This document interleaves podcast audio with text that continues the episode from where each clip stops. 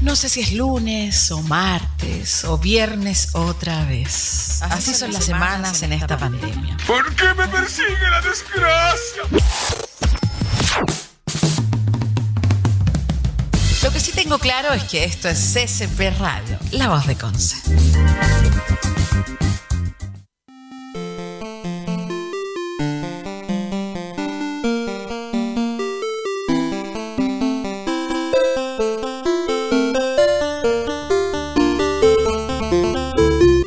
Hola, hola. Hola. Yo estoy súper contenta día. porque hoy día me toca la vacuna, por fin. ¿Hoy día? ¿Por fin? ¿Sí? ¿En serio? Sí, hoy día me toca la vacuna. Qué Yo soy mayor que ustedes, pues. Sí, po. Yo tengo 30, así que hoy día voy. Bacán, por fin. Qué buena. Bueno, Sí. a propósito de vacuna, les aprovecho de contar, hace como tres días atrás me caí de la risa, desperté muerta de la risa porque estaba leyendo un pedazo de Drácula, pero también estaba pensando en la vacuna y en que a lo mejor la próxima semana nos toca nosotros vacunarnos. Y soñé que Drácula me vacunaba. ¡Eso!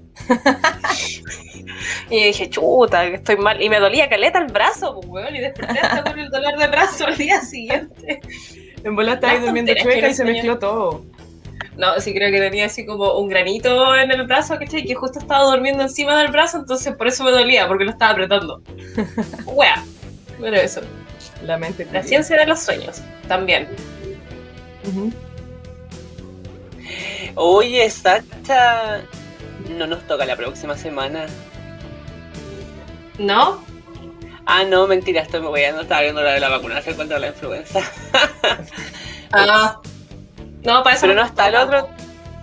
Pero a la Sacha no, le debe- ah, Pero a la Sacha le debería tocar la otra semana, pues. Quizá a ti la otra A otra. mí igual, po.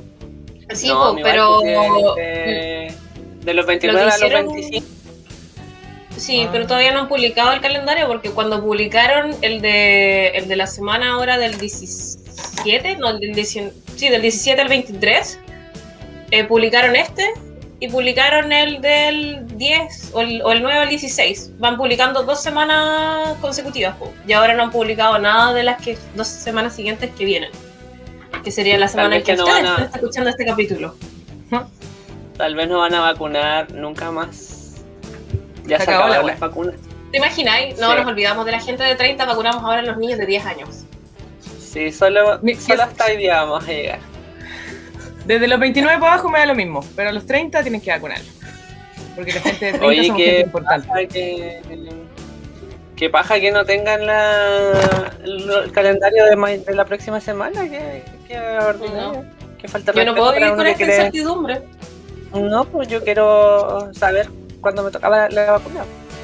Ya, pero en volar lo van a decir mañana, pues si todavía queda tiempo, porque mañana son rezagados. No. Entonces ahí en volar se van a tirar la otra. Sí, Falta de respeto Sí. para uno que está esperando ser vacunado. esperando hace rato. Así es la wea nomás. Ujú. Oye, hay hartas cosas importantes de las que conversar hoy día, weón. Sí. Pero yo creo Así que hay una que destaca por sobre todas, weón. ¿Cuál crees que que? Todas las. Los constituyentes, po, obvio, weón, y de que perdió la derecha. Oye, qué maravilloso. Sí, el- este fin de semana fue como... eh, Yo estaba para la cagada en realidad. Tenía mucho miedo porque veía que había ido muy poca gente a votar y ya es válido que haya gente que no quiere ir a votar. No voy a entrar en esa discusión. Pero decía así como, bueno, nos van a ganar, nos van a ganar otra vez, bueno, los locos nos van a ganar la derecha. Y al final no. Así que fue un, fue un domingo de muchas emociones. De entre la miedo, la, Un la sábado un emoción, el miedo, la rabia. Sí, pero es que el domingo era la final, pues entonces, ah, la final de la Champions. La final, Entonces está ahí. La final de estaba para el hoyo. Estaba Sí. para el hoyo, pero bacán. Me alegra mucho. Me, O sea, alegra mucho, un poquito pero cómo va cambiando también el universo votante, un poco. claro, pero lo que da lata es que la Bi- eh, Bio Bio se quedó más o menos igual en alcalde y toda esa weá. Como que ahí no cambió Sí. nada. así. No cambió nada, po, no, no sé si nada, pero casi nada. Santa Juana cambió. Ahora dejó de ser de la fachería y entró a la, Mm. a la izquierda centro izquierda. Igual bien. Sí, al menos el. ¿Por qué apareció ese banner? Porque se me había olvidado colocarlo. Ah, ya. ¿Quiénes Eh, somos? ¿Dónde estamos? Claro, porque la gente no cansa que lo, hay gente que nos está escuchando probablemente no sabe quiénes somos, así que es bueno poner la descripción abajo. Eh, ¿Y quiénes son estos hueones que están hablando? Claro. Eh, claro, como que en algunos lados Chile cambió y mucha gente desayunó huevitas, pero eh, con Conce, ¿no? Conce, el distrito 10 y el distrito 11. Eso fue lo único que se mantuvo igual. Yo creo que, no, bueno, no se enrolé en algunos otros sectores. Igual habían eh, por ejemplo, en Talca volvió a salir Felipe Arboe como dentro de su distrito, él era senador y ahora está nuevamente como constituyente. Eh, acá lo lamentable es que volvió a salir eh, Ortiz de alcalde, acá en Chiboyante salió nuevamente Rivas de alcalde, justo unas semanas anteriores estuvieron mostrando varias irregularidades que han ocurrido en su mandato alcaldicio y lamentablemente volvió a ser electo. Em, en, en, otras comunas igual ha estado, yo no sé, en realidad, en, en Talcahuano, ¿qué no? De nuevo, el hueón de, el hueón de derecha que estaba. En, en, las, en las municipales hay alguna. Ha sido bien de altos y bajos lo que ha pasado en, la, en las municipales. Sin embargo, lo más bacán fue ver la, ver la constituyente, cómo ganaron los independientes, los y las independientes independientes que tenían obviamente eh, varios elementos en común, por eso estaban en una única lista, como por ejemplo la lista del pueblo, la lista de los independientes no neutrales. Ahora igual hay independientes que eh, hay independientes de derecha sí en la en la, en la convención y eso es algo importante pero fuera de eso la derecha necesitaba un tercio de los constituyentes para poder eh, Posicionarse realmente como una fuerza determinadora de, los pactos o de las cláusulas. Exactamente, necesitaba como básicamente para poder vetar algunas leyes que se, o sea, algunas indicaciones que se fueran a, instalar ahí, como por ejemplo, no sé, pues si se quiere eh, poner en la constitución de que la, la algo, algo, en particular del funcionamiento de la AFP, o básicamente que desaparezca la AFP y un nuevo sistema previsional, la derecha si quería vetar eso necesitaba 52 votos y tienen solamente por su lista 38 votos. Entonces eso ya es algo bueno, sin embargo, bueno, y bueno, también la derecha tiene 38 votos, la DC tiene solamente dos escaños, o sea, y el PPD que también ha votado varias veces con la derecha tiene tres escaños. Eh, creo que el Partido Radical probablemente tiene uno o dos también. Entonces todos los que han históricamente votado con la, todos los partidos que históricamente han votado con la derecha en varios, en varias situaciones eh, también quedaron súper mal posicionados. Entonces, claro, ahí de donde tendría que, empezar a buscar la derecha para poder hacer los acuerdos es a través de los independientes que sean más cercanos a ellos.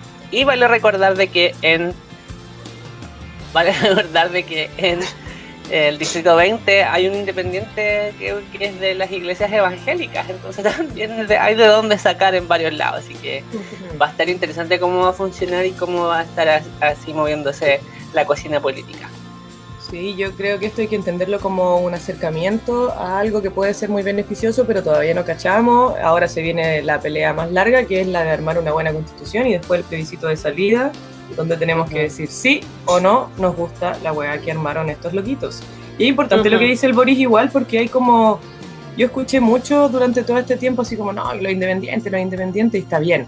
Todo el mundo puede ser independiente y perfecto, pero que sea independiente no significa que sea un buen bacán. ¿Cachai? Como que está muy metido esto así como de que no, si no del partido político independiente, ya, pero puede ser más facho que la abuela, ¿cachai? Entonces, igual los independientes tienen respaldo a veces de algunos partidos, pues si van, pues. como independientes, pero tienen también una bancada detrás o algo que le puede servir de apoyo. Claro, exactamente, es que es una estrategia, pues, porque si tú vas sola, sola, sola, sola, puta, ¿quién te conoce? ¿Qué, qué votos vayas a sacar? Entonces, no es malo eh, hacerte amiguita de algún partido político porque hay más alcance, pues, como lo hizo la electa Amaya Alves, que yo estoy muy contenta de que ella haya salido, es una loca muy seca, eh, que salió aquí en el Distrito 20. Es una profesora. La loca hace clases de constitución. O sea, ¿quién más puede estar más preparada como para tener este cargo de crear la nueva constitución? Además, feminista, además eh, le gusta los animalitos, cuida la naturaleza, le gusta las plantitas. Entonces, ya, ¿qué más queréis? Yo estoy muy contenta de que haya salido ella. Y bueno, ella se, ah, se subió al carro un poquito. No, no se subió al carro, sino que se juntó un poquito con RD. Independiente, pero con RD. Y bien, pues. Sirvió. No, ella sí, es militante, ella sí es militante de RD. Ah, es militante. Sí. Ya, bien. igual. No sé, ah, no quiero decir mis opiniones respecto al Partido Revolución Democrática, pero a mí ella yo la conozco desde antes de saber que la, la cacho de antes de que fuera militante, porque creo que entró militar hace muy poquito. Em, pero claro, yo también la conozco de haberla visto en algunas charlas que ha hecho en la en, la universidad respecto a derecho y ella también trabaja en, en el área de aguas, si no me equivoco. eh, y eh, sobre derecho indígena también, si no me equivoco. Entonces, Sí, no, eh, es un, un componente, un contenido bastante interesante de cómo va a poder aportar Amaya Alves ahí en el eh, en la construcción del- de la constitución. Yo debo reconocer de que, bueno, y además de que yo no cacho mucho sobre esto, pero a mí me, me comentaban de que en la Facultad de Derecho de la UDEC hay muy pocas profesoras constitucionalistas y ella es una de ellas. Entonces, igual era algo importante dentro de, de- del espacio. Y también, obviamente, no podemos dejar eh, de lado una... Yo debo reconocer de que mi voto estaba entre Amaya Alves o Bastián Lavé. Y voy a eh, salir del closet político ah, y voy a eh, decir que no de que- voy a decir de que en realidad no eh, mm, subestimé la campaña de Bastián Lavé. Yo en- pensé de que a lo mejor a, eh, a Maya Alves le podía ir un poquito mejor. Bueno, ya si, pues, si comparamos sus votos individualmente, eh, puede que haya sido así. Pero yo no, yo de verdad que no, no- nunca pensé que la lista del pueblo iba a sacar tanta, tanto, tanto apoyo. Iba a, iba a generar tanto, iba a lograr tanto apoyo. Tanto así de que acá eh, la, la primera mayoría de la lista, que fue con casi 10.000 votos, fue Bastián Lavé y él eh, logró integrar finalmente un cubo porque yo miré así como los votos de su lista y todos tenían como arriba de 5 lucas de votos y es como, ¿qué? y eran como Caleta. 8. ¿Era como 8 o 6? Todos tenían como Me parece que eran siete. 6.000, 7.000, eh, Bastián creo que tenía 9.000 y algo. Él, eh, a él yo lo ubicaba del espacio de Salvemos el Santuario de Sal- Salvemos el Santuario de la Naturaleza. Eh, Creo que también tiene historia de, organizarse en, en coordinadoras como por no más zonas de sacrificio, entonces igual va a ser importante eh, ver el contenido que él pueda aportar desde todos los espacios y todas las organizaciones territoriales que se han organizado en torno a estas temáticas de la defensa del medio ambiente y la biodiversidad, que es algo que igual nosotros hemos hablado harto y nos interesa bastante, así que ha sido de todas formas, a pesar de que ganó Rocío Cantuarias y Oh, arrasó a no otro weón. Creo que el que hayan ganado ellos y, ah, y, este, y la chica Tami Pustilnik, Pustilnik que Sí. también es una niña que trabaja en derechos humanos, eh, que también era una- era una- iba por una lista de independientes, ha sido como una, una buena conformación de constituyentes en, en Concepción, Distrito 20, perdón. Ujú. Todo Oye, esto gente nos sirve para pasar variada. el mal trago de que haya salido Marcela Cubillo. igual. Mm. Bueno, ¿sabes qué? Para mí no es, no es, eh, no es una sorpresa que haya sal- salido la Cubillos, lo que, porque el distrito 11 es el distrito más cuico de Chile, ¿cachai? Vitacura, Las Condes, Peñalolén, bueno, no sé, Peñalolén tal vez no es tan cuico, pero Vitacura, Las Condes, Lo Barnechea, entonces no es tan extraño. Lo que sí me da rabia es La Tere. Marinovich. Esa Por sí que no la soporto. La odio, loco. La odio. Más encima hay un video en donde una señora le dice, no te vamos a elegir, weona ridícula. Y la eligieron igual, po, weón. Me lo dicen igual. Oye, Eso no es una señora, no es una señora, es el César de las Gansas. Una señora. ¿Quién es? No Bueno, sé quién sí, es. Es una señora. Pero suena como ¿Nunca una señora su voz. No, Ya, pero filo. Suena como bueno, una sí, igual es una señora. Es no una te vamos a elegir ridícula, le dice. Oye, y ya, lo otro, rayos. lo último que quiero decir es que lo otro que me impresionó es que una persona tan poco preparada en temas políticos haya sacado 1780 votos, eh, como lo es la eh, ingeniera en opinología de Adriana Barrientos. Adriana Barrientos sacó 1.700 votos. Yo le pregunto a esas 1.700 personas, ¿qué esperaban del aporte de Adriana Barrientos en la Constitución? Mm. Porque yo no me imagino. Yo lo que sí me fui dando cuenta de que em, esta chiquilla, oye, me quiero, no, me quiero eh, rectificar. Yo había dicho de que había salido un independiente evangélico acá, no, yo creo que fue que creo que lo vi cuando estaba el, el conteo a medias, conteo. probablemente se bajó, porque ahora estaba rectificando mi información y efectivamente esa persona no salió. Eh, Adriana Barrientos. Yo lo que caché es que esa buena se- su campaña la hizo harto con Salvemos a los perritos. O no sé si salvemos a los perritos, todos los perritos se van al cielo, no sé, una campaña así. Eh, sobre animalismos. Y por eso yo creo que debe haber sacado votos. Puede ser, pues. Y Y mira, yo creo no que tengo tenía unas fotos de campaña haciendo como casitas de perro con los. con no las pancartas, sino que estas cuestiones como clasificadas grandes. Como que ahí también, de más que te suma una otra persona que no sabe por quién votar, pues como, ah, mira, esto es algo bueno. Mira, yo estoy leyendo aquí que ella eh, fue promovida por la Federación Regionalista Verde Social al interior del pacto Apruebo Dignidad, que incluye también al Frente Ujú. Amplio de Independientes. Ya, igual la loca tenía su, eh, su backup, tenía gente atrás. Y perfecto, si yo Sí. no tengo nada contra ella, ¿cachai? Pero creo que mm, eh, no podemos, afortunadamente creo que no pasó, pero no podemos estar eh, eligiendo gente porque es famosa, ¿cachai? Porque, o porque, claro, tiene una idea de que salvemos a los perritos. Yo igual quiero salvar a los perritos, pero eso no me hace constituyente. La constitución es una weá súper seria, entonces como que estoy contenta de la gente que salió de nuestro lado, del, del lado del bien. Qué pena que haya salido Marcelo Cubillo, pero mm, sí, Y eso. Tere Marinovich. Mira, la Tere, puta, ojalá la hagan cagar, ¿no? Que salga otro día de allá y le diga, cállate, ridícula. Por favor, déjate de hablar, weá. Cállate, tonta weona. Es que sabéis que esa loca a mí me da miedo, que esa buena es mala. Es mala de adentro. Sí. Esa Del alma. que- Esa nació Pues, mala. De esa gente sí. que tiene el cerebro malo, ¿cachai? Que tiene el lado así como negro. Bueno, no. Horrible. Es mala. Sí, yo por eso creo que esa persona debería. eh, yo, creo, yo creo que todo lo que pase, todo lo malo que pase en el distrito 10, la gente se lo merece porque votó por Tere Marinovich, pues, weón. Weón, Y en un sí. momento iba siendo la primera mayoría. Bueno, afortunadamente Fernando Atria fue la primera mayoría. Pero después le seguía a esta weona. ¿Qué les pasa, gente? ¿Qué quieres, Distrito 10? ¿Qué buscas? Sí, ¿qué quieren? Bueno, claramente eh, no, no quieren una ¿Quieres nueva arder? pues, weón. Querían ¿Quieres que hicieran arder? el No, pues, rechazo.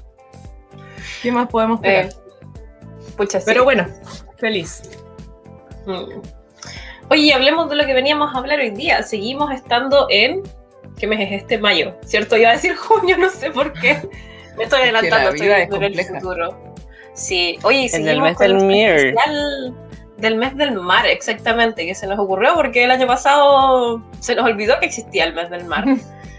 Hoy sí hicimos un El capítulo. año ¿no? pasado sí hicimos un Sí, del no Mes hicimos un capítulo, pensamos, sí, pensamos en, oye, deberíamos hablar más cosas del mes del mar y quedamos ahí con el tintero. Pero este año no se nos van a ir las cosas y hoy día vamos a hablar de una weá que quizás la hemos comentado por ahí, es diversa, no se nos ocurre y que es, yo todavía me rehúso a colocarle, no sé cómo va a salir este capítulo titulado, pero todavía sigo pensando en el delicioso en el mar. Y me carga, porque me carga a esa palabra. A No se va a llamar así. Yo me rehuso que se llame así. Pero algo que tenga que ver con ciclos de vida, no sé, alguna wea chistosa hay que inventarse, pero que no sea el delicioso en el océano, porque me carga. Me carga la gente que habla del delicioso o del frutifantástico. ¿Cierto? Que escucha la piel hablar de eso y la, y la filtro detesto. Sí. ¿Y por qué? ¿Por qué vamos a hablar de esta wea que, que a lo mejor no suena tan interesante? bo? Porque ya le hemos comentado en capítulos anteriores que a pesar de que, por ejemplo, la superficie del océano se puede ser súper, se puede ver súper calma, súper quieta, como que modo zen, estarlo mirando, hacer yoga, toda la wea pechamámica. Pero cuando hay marejadas o hay un oleaje muy fuerte, la verdad es que bajo la superficie es un vasto mundo donde hay una cantidad impresionante de actividad que no podemos ver, porque desde la superficie no podemos ver bajo el agua. Y particularmente en ciertas épocas del año hay caletas de actividad, porque el ciclo de vida de los organismos, de los seres vivos sexuales. marinos, de todo tipo en realidad, porque la verdad es que todo el ciclo de vida de los organismos marinos es súper complejo y no se detiene nunca, porque es un ambiente tan cambiante que es algo que tiene que estar constantemente activo. Pero primero vamos a hablar de eso que cresta un ciclo de vida.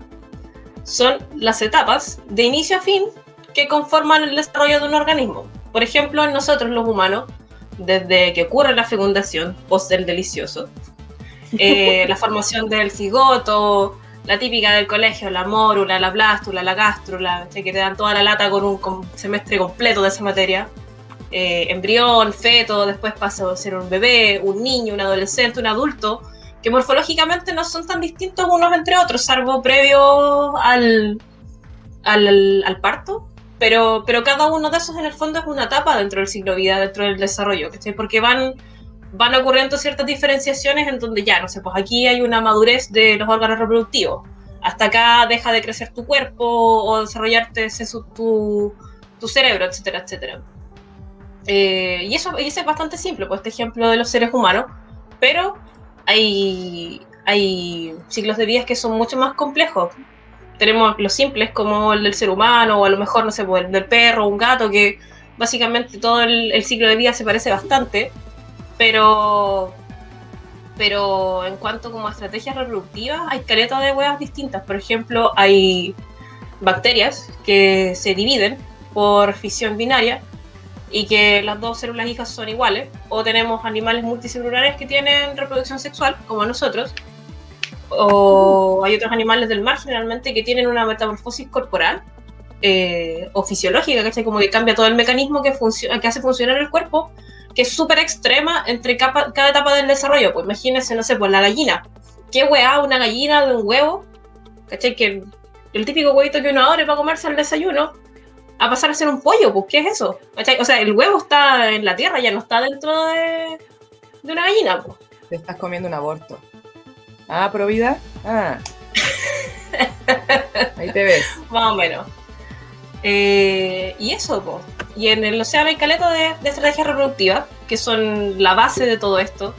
Hay fisión binaria, que es esta división en, en dos huevas iguales, básicamente. Hay huevos que eclosionan internamente. Hay huevos que eclosionan de forma externa. O sea que yo dejo el huevo en el, medio ambiente para que este después, no sé, pues por la luz o porque uno lo deja empollando, como en el caso de las gallinas, se abra. Eh, hay partos o incluso hay animales marinos que nacen en agua dulce nadan al mar y después vuelven a reproducirse a agua dulce o algunos animales marinos que nacen en tierra firme pero que van a hacer todo el resto de su vida en el mar. Y puta, bueno, para pillar una pareja eh, casi que tienen que hacerse señales de humo porque tienen que señales de ser feromona.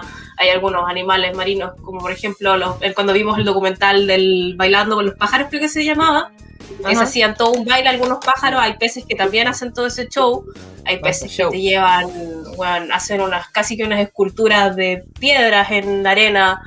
Hay otros que mm. hacen algunos ruidos. Imagínate, tratar de hacer un ruido debajo del mar, en donde las ondas sonoras casi ni siquiera se expanden. Y hay así un montón de estrategias para poder, para poder reproducirse, porque lo importante es poder dejar la siguiente generación, porque, claro, porque la misión de la vida es continuar con más vida. Es Julián, para los animales. Ya lo habíamos visto un poquito de eso en, en, el cuando o sea cuando mencionamos un poco sobre la estrategia que, que ocupaba el pulpo en el capítulo anterior cuando estuvimos hablando de de la reproducción del eso mismo se me, me perdí el hilo pero estábamos hablando de maestra la maestra Valpa. Y porque la ambiente marino finalmente presenta distintos.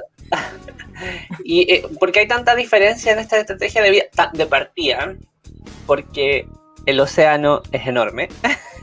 Entonces te vas a encontrar con una cantidad enorme de organismos que son todos distintos. Eh, y así como tan distintos eh, son las zonas dentro del océano, que vas a encontrar formas de vida distintas, con estrategias de vida distintas. El ambiente marino presenta distintos desafíos para la supervivencia de todas estas especies, entonces van a irse adaptando, todas se van a ir adaptando a una forma que cada, de, la, de la cual cada una pueda hacerlo, así como en la medida de lo posible, básicamente. Entonces, en algunos casos, por ejemplo, como decía la Sacha, hay algunas especies que liberan sus eh, los huevos o como, bueno, sus eh, células sexuales básicamente al agua, para donde en el agua se forma finalmente el, el, el bicharraco chiquitito, el gameto, que es la, la primera... El pirigüín. El pirigüín que le dicen la bendición. Y que, em, que va a quedar en la vida libre y ahí se va a empezar a formar, em, a alimentarse, a crecer y em, después formándose en, transformándose en una larva probablemente, que esa larva va a quedar flotando en el agua y va a quedar a merced de las corrientes oceánicas. Eso se llama pelágico. em, y va a desplazarse hacia donde hacia donde, donde el agua lo lleve, lo que el agua se llevó, como se llama la película, más o menos. Claro.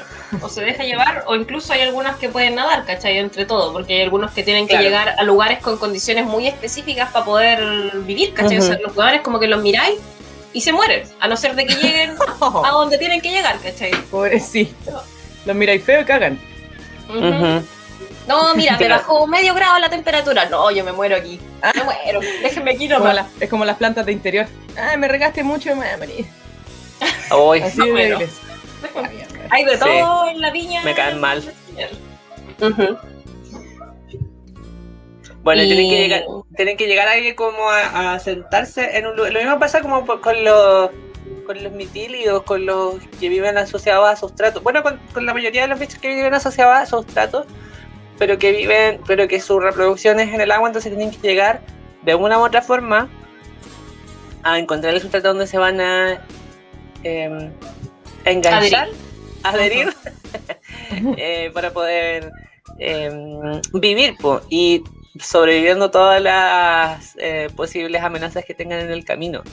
Entonces, bueno, lo primero es que hay, además de eso, de que la forma en, en que estos organismos pueden estar superando las presiones del, del ambiente durante su, su ciclo de vida, sobre todo cuando son agüitas, que tienen pocos mecanismos de defensa, probablemente, eh, influenciará, va a influenciar finalmente en, en sus procesos evolutivos, en los procesos evolutivos de la especie y en los desarrollos de distintas estrategias, en, la- en cómo se van complejizando las estrategias de, de reproducción y de supervivencia de las especies para que puedan finalmente ser eh, efectivamente efectiva la reproducción o el mantener un- una cantidad, una población durante el tiempo.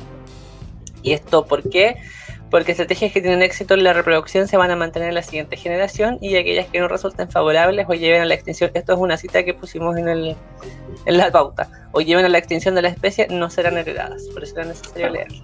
Sí, po. y así pasa con caleta de características, pues todo lo que pueda resultar favorable o neutro también, porque Ajá. existe la teoría de la evolución neutral, Sí. se va a mantener porque o resulta favorable o no hace nada, pero las cosas que tienen un impacto negativo en, en la reproducción, en el comportamiento, generalmente en la reproducción, porque como es una de las, como el, el propósito de la vida, como decíamos antes, claro, pues es algo que si no le resulta favorable a los organismos, no, no va a perpetuarse a lo largo de las generaciones. pues. Entonces, por eso, claro, a lo mejor a los peces, porque en la cachada de estrategias que hay, a lo mejor a los peces les conviene tener eh, nacer por larvas, ¿cachai? Cosa de que los gametos se encuentran a lo mejor en el océano y que se forme una larva porque y que además que la larva no sea una larva que se deje hallar por las corrientes, sino que, que sea una larva que pueda nadar, porque a lo mejor la larva no tiene un no está encapsulada, no tiene una recubierta que como de vitelo, ¿cachai? Como es lo- los huevitos del el Ujú. huevito de gallina me refiero, porque se puede alimentar de eso, ¿cachai? A lo mejor la, la larva de los peces no tiene esa capacidad de alimentarse de ese vitelo y necesita nadar para pillar ahí alguna micropartícula de alimento y comérsela. Y así mismo necesita nadar porque si no a lo mejor la corriente se la lleva quizás a donde cresta, quizás a lo mejor alguna condición en donde la larva va a morir. Entonces a lo mejor tiene que rastrear el hábitat que más favorable le resulte y así sucesivamente. Pues a lo mejor a los erizos de mar, por ejemplo, que uno los ve ahí, que ca- casi ni se mueven, viven pegados en la roca o las lapas o los mitílidos, los choritos, etcétera. Claro, pues a este weón le conviene estar ahí pegado porque está filtrando agua todo el rato y no tiene que gastar energía a lo mejor en, en moverse. Pero para reproducirse le conviene que liberar, como en el capítulo pasado hablamos de estrategias R y estrategias K, le conviene tener caleta de crías, eh, tirar a lo mejor Así huevos es. al ambiente y que se fertilicen afuera y que de los 3 millones de huevos, ¿cachai? Que hayan, sobrevivan 100 para sentarse o ahí mismo donde está el padre o que la corriente se los lleve a otro lugar y así poder también tener un poco de más variabilidad genética. Porque la que variabilidad genética... Ujú, dale. Es que eso tiene que ver con si va, va a haber cuidado parental o no va a haber cuidado parental, es lo que claro, como decía la Sacha, hablábamos la vez pasada. Si vaya a tener mamita y papito que te van a cuidar para siempre, eh, probablemente ellos no necesiten tirar 300.000 huevos. Pero si no te va a cuidar nadie, ya vos, que vayan a la vida y que ojalá eh, sobrevivan un par. Que gane Oye, el que y- tenga que ganar. Claro, ya a la vida nomás. Que será lo que sea, que sea lo que sea nomás. Como Dios quiera.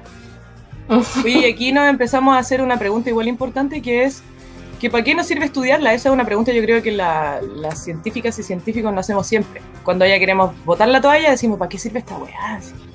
Y en realidad sí sirve, siempre sirve lo que estáis estudiando. eh, y esto, da, esto tiene que ver con que eh, la- hay una complejidad muy alta en torno a la vida marina y esta investigación que podemos hacer sobre eh, los ciclos de vida de las distintas especies del mar nos ayuda a documentar cómo estas pueden eh, lidiar con distintos factores abióticos como por ejemplo la luz, las corrientes, las temperaturas, porque sabemos que, como lo habíamos hablado con la piedra también la vez pasada, hay zonas del mar donde la temperatura es bastante más alta que en otras, por ende van a tener que eh, existir distintas estrategias de vida, como ya lo mencionaron los chiquillos, la salinidad, el pH y así un montón más de factores con los que las especies marinas tienen que lidiar día a día. Entonces por eso las estrategias van a ser siempre distintas. Eh, y es por eso que eh, no podemos decir ya si todos nacen igual, ¿cachai? Porque las cosas son muy diferentes. Las situaciones son muy diferentes, los escenarios son distintos. Y por ejemplo, en, en este caso el hábitat juega un papel súper importante ya que algunos estadios del ciclo de vida prefieren distintos hábitats. Hoy como que se me cortó el hábitat. Para reproducirse, para, para incubar igual, eh, para el desarrollo de juveniles y también eh, para alcanzar la madurez o la adultez. Y además todas estas cosas que estamos hablando tienen utilidades en la conservación y también como bioindicadores.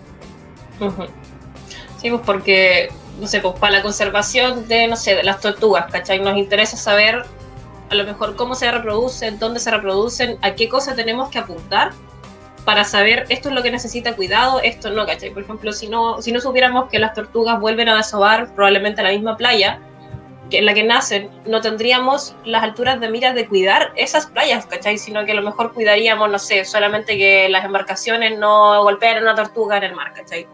Pero a lo mejor eso Ujú. no es lo que está siendo clave para poder aumentar el tamaño de la población de tortugas.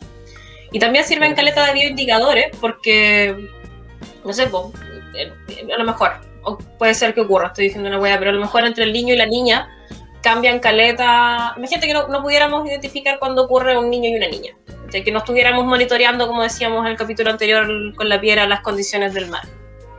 A lo mejor una forma que podríamos saber eh, que cambiaron las condiciones del mar es que hay algunas estrategias reproductivas que no están funcionando tan bien, ¿cachai? A lo mejor cambia, como baja la temperatura del mar o sube la temperatura del mar, hay algunas larvas que no se están desarrollando, ¿cachai? Hay algunos animales a lo mejor que no están en, en, en tan grande población en las costas porque no tienen las condiciones para sentarse. Eh, hay algunos animales que no sé, ahí cambia el pH del mar y, y las larvas se atrofian, ¿cachai? Y después tenéis Bueno. un adulto todo atrofiado o a lo mejor tiene, no sé, por el caso de los erizos, que es uno de los más clásicos, tiene menos carbonato de silicio, carbonato de calcio, no sé, pues en algunos corales. Entonces tú podéis ver los cambios estructurales que hubieron porque las condiciones fueron de esta manera o de esta otra manera en alguna etapa del ciclo de vida, pues, ¿cachai? Entonces Claro. tiene caleta de, de utilidades que a lo mejor cuando uno está viendo ya, pero ¿para qué me sirve documentar la vida, pasión y muerte, ¿cachai? Del piure, pucha, para esto, ¿cachai? Para poder Claro. apuntar a dónde, dónde es débil, dónde es fuerte, eh, dónde a lo mejor, no sé, busquemos utilizarlo como recurso en acuacultura, cómo desarrollar una mejor estrategia, etcétera. Hay de todo. Nosotros siempre hablamos, de hecho, de los bioindicadores de la calidad del agua. Y eh, eh, si nosotros en un, voy a poner otro ejemplo, pero si en un río encontramos eh, ciertos crustáceos, ciertos pececitos muy chiquititos, etcétera, significa que ese río está sano.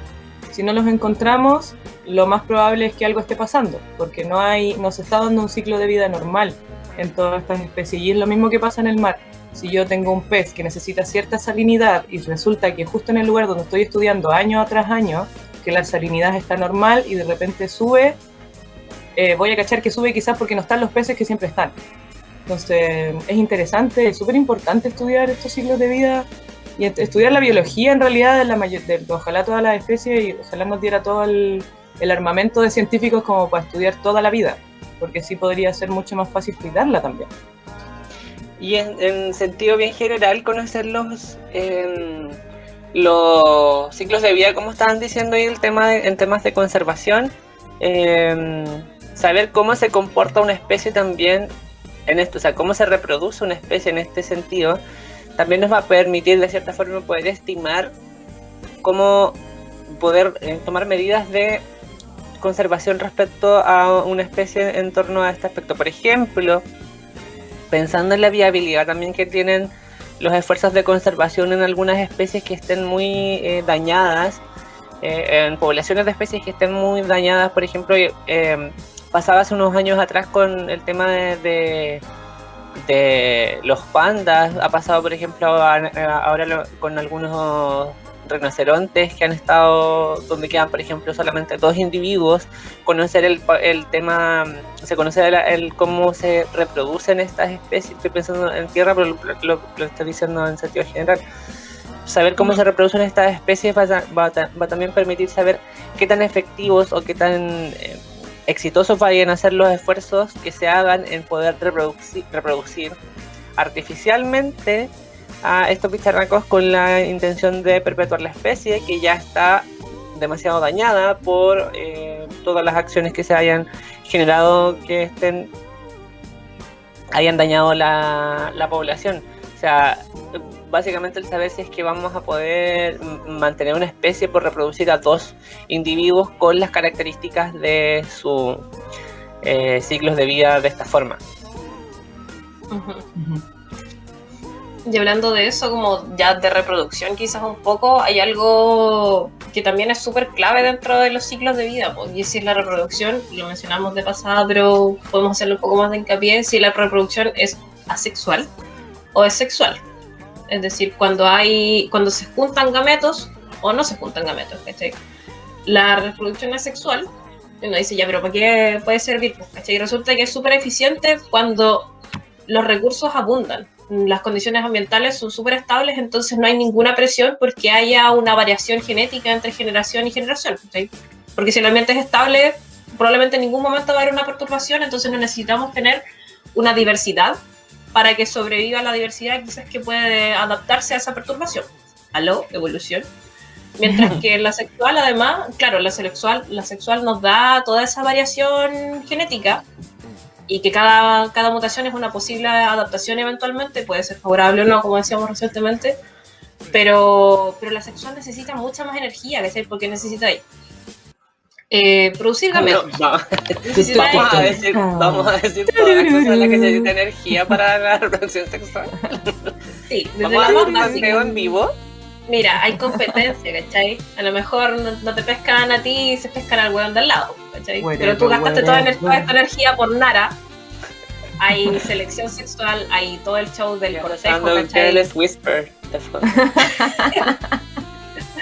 Pero se gasta esqueleto de energía en buscar una pareja, en, en, desarrollar, no sé, eh, en el caso de las aves, porque no recuerdo algún ejemplo de los peces, en desarrollar un plumaje más, más vistoso, ¿cachai? O tener unas plumas más largas que a lo mejor el de la cola, que a lo mejor pueden eh, ser un impedimento para volar mejor, pero a lo mejor es un atractivo sexual para la hembra, ¿cachai? Pero gastáis energía, no en el momento, así como que conscientemente, no, tengo que hacer crecer más esta cola, pero, pero tu desarrollo corporal gastó más energía en producir esta o esta característica.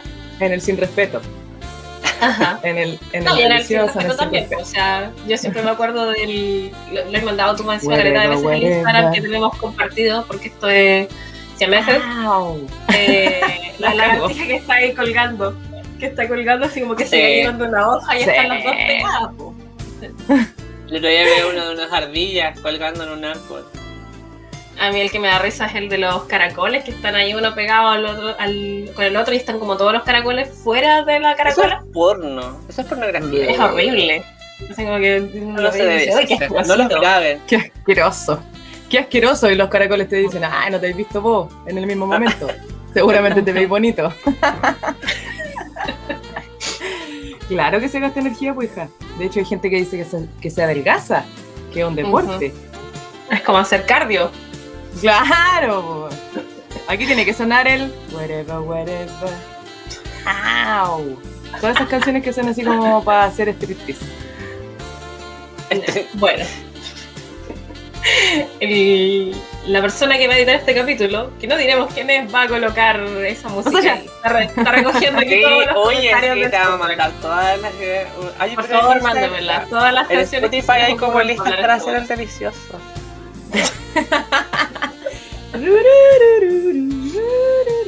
Sí. Oye, tenemos Oye. aquí ejemplos, po. ¿Qué cosa? Eso, eso. Eso. Que hay una muy simpática. Hay weas muy raras. Muy rara, muy rara, pero bueno, no tenemos que pensar que nuestra forma del delicioso es la normal, pues bueno. O la Como correcta. decíamos, claro, ni la normal ni la correcta, si somos especies distintas, ¿no? Por ejemplo, yo les quiero hablar de las esponjas. Las esponjas, como decía la Sacha, pueden, eh, pueden hacerlo de la manera sexual o de la manera asexual.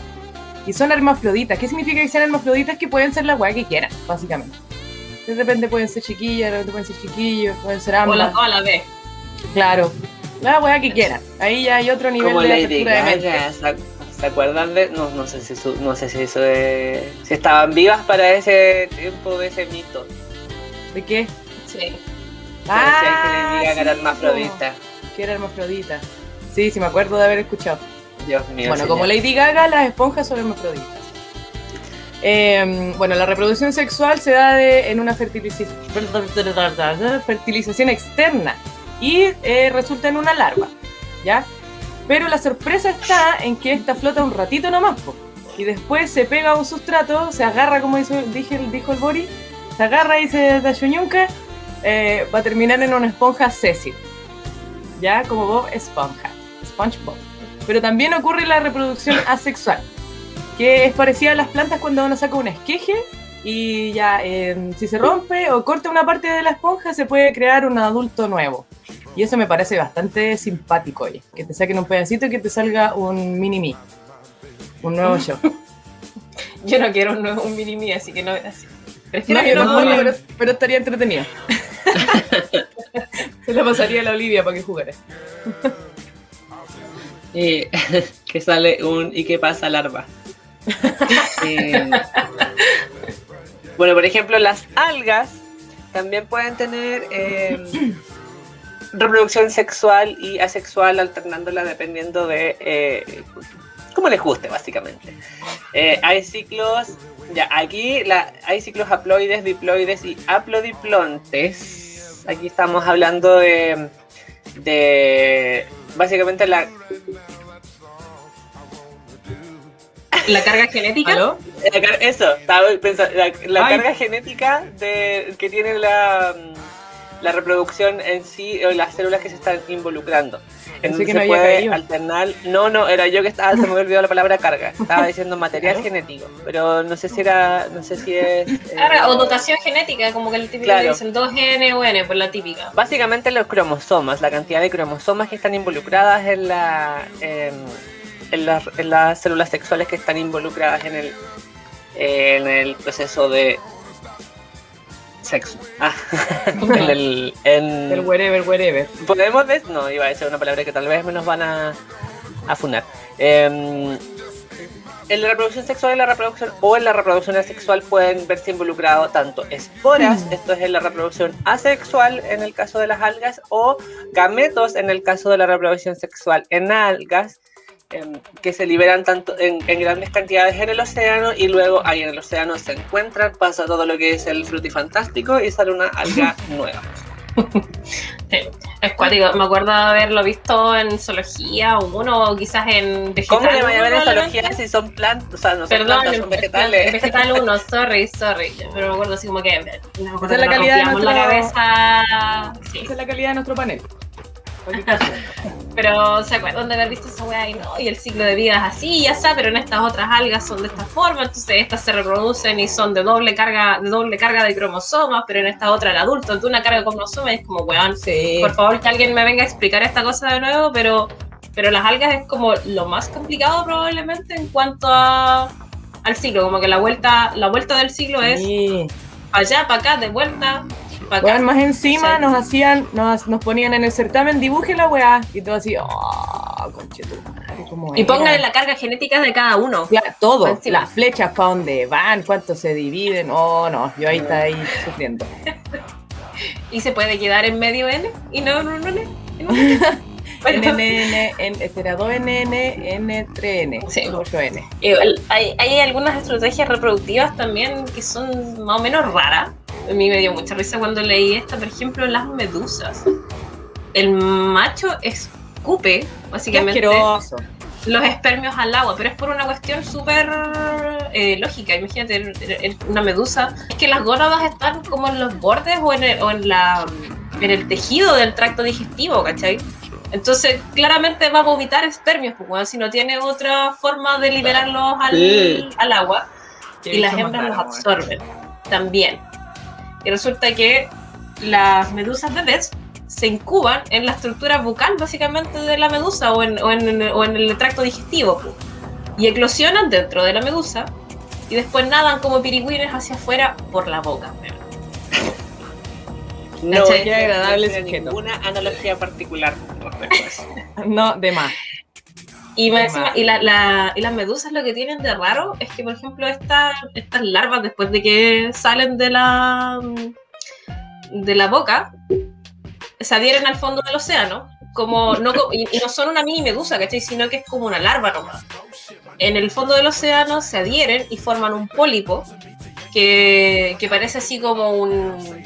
Estructuralmente quizás parezca como una piña, como muchas, muchas hojas de piña hacia arriba, o, o muchas estrellas una encima de la otra, porque después de cada pólipo, el pólipo se va a dividir.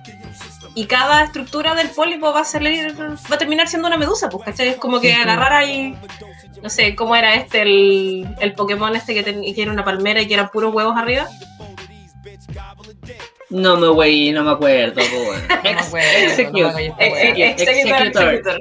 Pero como que cada capita del pólipo va a terminar saliendo una medusa. Imagínate que es una medusa, una medusa pegada encima de otra, pensé, así como cuando uno apila los vasitos.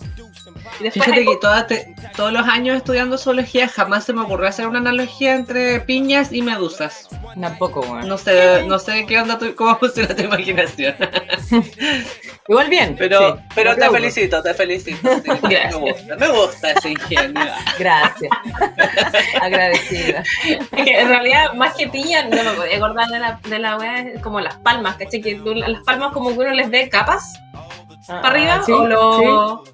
Es como eso, pues tienen muchas capitas de que cada una va a terminar siendo una medusa. Ya no sigo con Ah, mi igual. Exactamente igual. de- Igual la Tal medusa. Tú ves una medusa y ves una palmera. Igual, exactamente De igual. hecho, cuando Ay, en la playa hablando de ven- los pólipos, ¿no? De cuando en la playa venden palmeras es porque venden medusas. Mira, tienen arena y están en la playa. Sí. Pueden ser Son medusas. Pero si estuvieran afuera serían palmeras. Si estuvieran en la playa. Ajá. Aunque hay palmeras en la playa. Ya, eh, Ya. dejemos de hablar de palmeras. Ahora vamos a hablar de los corales. Los corales, eh, a pesar de los corales ser nidarios, los nidarios son un conjunto de eh, bichos que son los pólipos, la anémona, los corales, no sé qué. Eh, son nidarios igual que las medusas. Los adultos corales son sésiles, por lo que liberan enormes nubes de millones de gametos al océano, que son incluso observables como agua blanquecina. O sea, que tú puedes... Podías si- estar nadando. Sí, puedes estar nadando y si te mandáis un mate, te puedes estar comiendo como gametos de corales. Qué bacán. Y todo esto en búsqueda de la oportunidad de juntarse con otro gameto. O sea, esta weá, si no es mala suerte, weón, no puede ser. Y como ya Mm. tenemos la chuña y si se chun- achunta con otro weón, saldrá algo. Así funcionan los corales. Oye, y lo- los césiles, no sé si quizás deberíamos. eh, yo antes de estudiar biología probablemente nunca había eh, escuchado la palabra césil. Césil es algo que se mantiene fijo. Me equi- Que no se mueve. Claro, que se mantiene Sí, fijo. Sí, Vive fijado una estructura, como una roca, una conchita u otro organismo. que no se Los mueve como corales son la, sésiles. Como la esponja, como lo habíamos mencionado antes, como los corales que se, también se está hablando recién, como... Claro. Pero por eso hace la diferencia ahí La entre esponja. que ya son, son nidarios como las medusas, pero las medusas no son sésiles. Ujú, Los Son de vida libre, que Sí, eso hace la diferencia. Vida libre, es. De vida libre. De vida libre como yo. Como tú, como yo. Eh. Lo que De estábamos hablando libre. recién, los pólipos. Palmera. Las palmeras. Las corales? palmeras y las piñas. Las Bueno, ya. palmeras y piñas. Siguiente, Continúa, no, eh, Oye, tenemos, o sea, no solamente weas raras, sino que hay cuestiones así como que, que la reproducción así es como, oye, necesitáis estar con, en la cama, con una velita bien tapado, con las cortinas abajo, porque resulta que hay dos animales, el gusano de fuego, por, ejemplo, que solamente está en las islas del Caribe, tiene un ritual de apareamiento, pero que es súper raro y que ocurre en un tiempo muy puntual, porque solamente ocurre en primavera y en verano, al atardecer, con luna llena, pero justamente antes de que aparezca la luna. Y ahí el gusano decide ya, voy a nadar a la superficie, y hay huevos flotando y los voy a fertilizar. Y esta hueá solamente ocurre tres o cuatro días en el año. ¿Cachai? Lo, lo exquisito que tenéis que hacer para poder reproducirte. No, es que, es que. ¿Cómo las plantas? Pues no, es que me dais un poquito más de agua y yo me muero. Pero esta No, que es ¿cachai? Vacilan la luna y el mercurio retrógrado y todas esas bolas. Sí. No, es que el niño va a salir después como- acuario, entonces yo no quiero el niño acuario. Claro, entonces los locos cachan esa bola y le. Ya, listo. Según la luna le Es mandamos. como, es como lo mismo que pasa con la con este bicho, la madre de la culebra, que el, el macho, no sé si, bueno, el macho o la hembra, no sé cuál es cuál. O sea, sí sé cuál es cuál físicamente, pero no sé cuál cuál, cuál es cuál tiene los hábitos nocturnos y los otros tiene hábitos diurnos. Y que El macho, el macho es nocturno. Y la hembra Ya, es el macho es nocturno. Sí, solamente estoy pensando porque en el día, en, claro, he visto a hembras y solamente recordaba eso. Justamente. Eh, las hembras es diurna, el macho es nocturno, entonces se encuentran como a la, a la, al anochecer, o sea, al amanecer, perdón, ahí se encuentran y hay culea. Puedo decir eso, ¿cierto? Ya lo dijiste. Weón, sí, sí podemos. Sí podemos, tenemos permiso para todo. Este es Ya, nuestro sí. podcast. Eh, ay, me perdí. Eh, pucha, Los hay, dos peces hay del alguno- género Leurestes. Ah, Ya. sí. Hay dos peces del género Leurestes en la Baja California. Me, me perdí en, en la pauta que me puse a ver otra cosa, entonces eso mm, se me había olvidado que era lo que seguía. Dos Eh, hay dos del peces en el género género, Leurestes. el género Leurestes, Leurestes, en- que habitan en, Califor- en Baja California, en México. eh, que son sésiles, no, mentira. eh, que solo se aparean en Oh, la, los peces pegados, weón, qué pena. eh, que solo se aparean en, en oscuridad y en la marea alta. O sea, eh, es- súper específico como estaba diciendo recién la Sacha con el tema de estos poliquetos. Y que los huevos quedan enterrados en la, en la arena por un par de semanas hasta que aparece nuevamente una marea alta y que arrastra los huevos hacia otras zonas del mar. Y ahí van a nacer, sepa Dios dónde salga. Pero Sí. saldrán. Se lo salga. Oye, y caleta de cosas específicas o algunas cuestiones que son como puntuales de algún grupo, por ejemplo, algunos invertebrados marinos eh, que son sésiles, como generalmente son los cirripedios, se reproducen sexualmente, pero tienen órganos súper largos especializados, porque además son, son hermafroditas, entonces como que uno alarga una especie de tentáculo, bracito para tocar al otro e introducirse en alguna parte, y viceversa, ¿cachai? Entonces como que la fertilización es cruzada más encima, así como que yo te embarazo, tú me embarazas, básicamente. Bueno. Y, y no es raro que existan este tipo de órganos alargados. Por ejemplo, me, me causaba mucha curiosidad que no lo mencionaran, dado que hablaban de tantas cosas biológicas en mi maestro pulpo. Eh, los cefalópodos tienen un brazo especializado que es el ectocotilo, que está documentado desde la época de Aristóteles, que Aristóteles fue el primero en descubrirlo, que tiene, eh, o sea, tiene, los espermatozoides y lleva un saquito como a la calidad paleal debajo del manto de la hembra, el- el- como la estructura, la, la- piel o el recubrimiento de la hembra, ¿cachai? Y, y se lleva ese bolsito o esos espermatóforos debajo de la hembra, pues, ¿cachai? Lo mete como dentro, casi como que le metiera, no sé, pues, como el dedo en la nariz, básicamente, para fertilizarla. Y en algunas especies incluso se quita el brazo y se lo regala a la hembra como ofrenda, o se le corta o lo pierde cuando lo introduce en la hembra, pero le vuelve a crecer a la siguiente estación, aunque hay algunos machos que se mueren después de reproducirse. Va a depender siempre de la especie. Y la Eso hembra... pensé. No, dale nomás.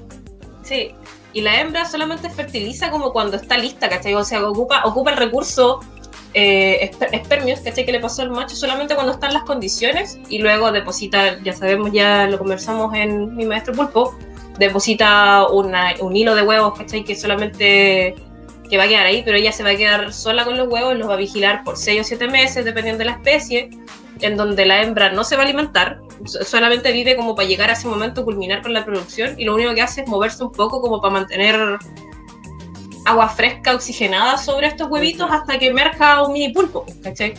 ¿Qué más después, vida orientada a, a la reproducción que eso? De más, weón.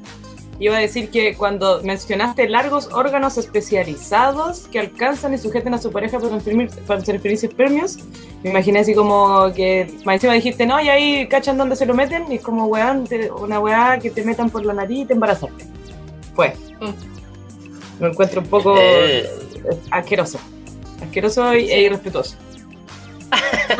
eh, falta de respeto. Sí, Falta de respeto. Eh, bueno, todo lo que estamos hablando, claramente esto ocurre con consentimiento. Si no, no vamos a estar hablando de algo, algo bueno, si no, no lo estaríamos comentando.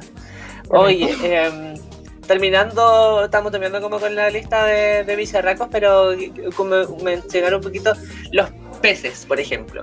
Los peces tienen caleta de formas, caletas de estrategia de, de, mm, eh, de desarrollo, de reproducción. Algunos tiran sus huevos, otros eh, sus huevos los tienen adentro, como los, eh, los, tiburones y paren crías vivas, pero también es a través de huevos, no es que sean vivíparos, sino que son ovovivíparos, tienen huevos, la fecundación es adentro del, del tiburón y luego sale la cría viva, el huevo está adentro.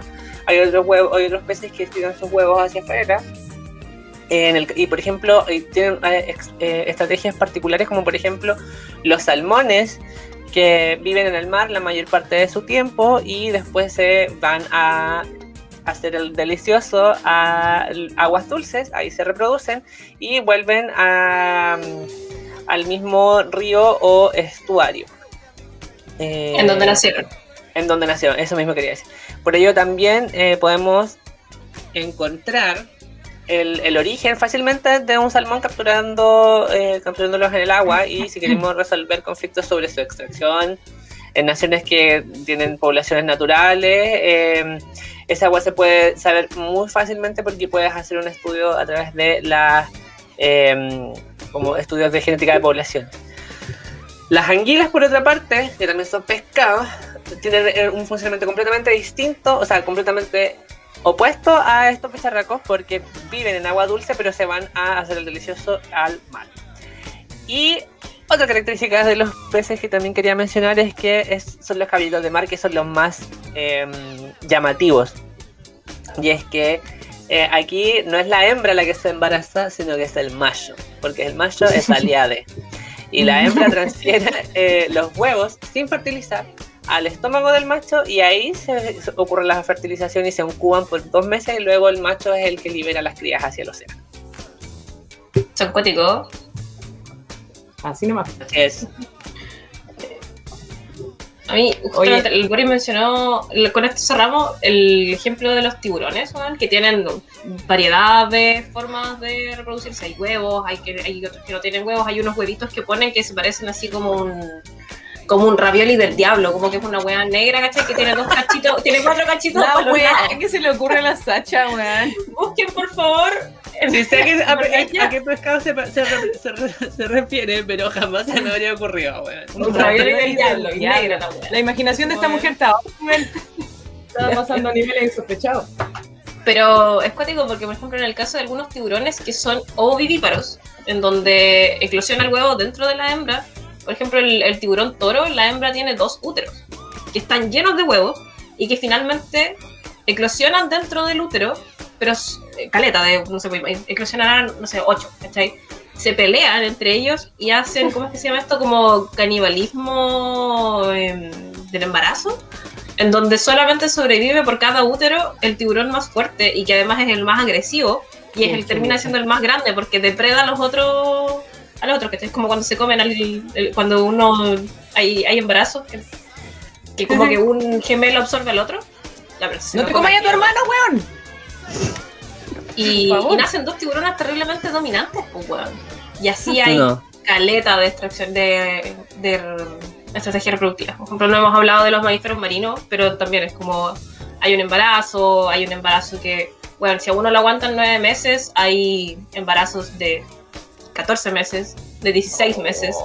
Y más encima, no sé, por la, los cachalotes, ¿cachai? Que cuidan a la cría, la única, sola, la única cría que tienen, que finalmente los mamíferos marinos tienen una sola cría, eh, la cuidan básicamente por toda la vida, porque forman, en el caso de las ballenas, algunos como comunidades matrilineales. Entonces se mantienen básicamente toda la vida unidos como en grupos. Y así hay caleta de estrategias más, pues. De hecho, se nos quedaron hartas en el tintero. Pero las podemos de repente subir a Instagram. Sí. No, oye, nosotros no podemos hacer reels. Si alguien nos puede enseñar por qué no podemos hacer reels, eh, díganos por el Instagram. Sí, no sabemos por, favor, qué. En nuestras cuentas personales podemos hacer reels y en la cuenta del, del podcast no podemos hacer reels. Así que ayúdennos. Si alguien sabe, por favor, ayúdennos. Sí, por favor. Con esto nos despedimos. Nos encantaría Vamos, seguir po. hablando porque nos quedaron hartos bichos, pero no nos da el tiempo. no. Es. vamos a Espero que lo hayan disfrutado. Espero que lo hayan Sí. disfrutado y sepan que nuestro delicioso no es el mismo de todos los deliciosos. No, por suerte es un poco más, entre comillas, normal. Sí, no sé. Hay gente que hace hueá bien rara. Privado, más privado. Eh, hay gente Eh, que hace hueá sí. bien rara. Así que no sé. Ya, nos vemos. Ya, po. nos vemos y Eso. muchas gracias por escucharnos. Gracias por escucharnos, eso mismo. Ay, qué lindo. Les mandamos un En abrazo. simultáneo. Ujú. Chau, chau. Chau, chau. Chaito. Hagan el delicioso, pero con cuidado. Sí. Que vayan a seguirnos en nuestras redes sociales Con y a. Siempre Radio. También. siempre con protección. Adiós. Y espero que no hagan el delicioso mientras escuchen esto. Gracias. No, por favor, no, por favor, no, bueno, no. Chao. Mira, si lo No, no, yo no, voy a estar mirando, así que chao. No, pero no. Pero por último no nos cuenten. Chao. Chao.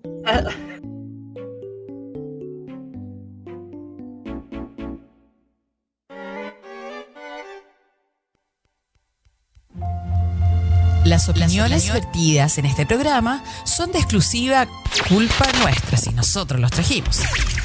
Escuchas CF Radio, bajo tu responsabilidad.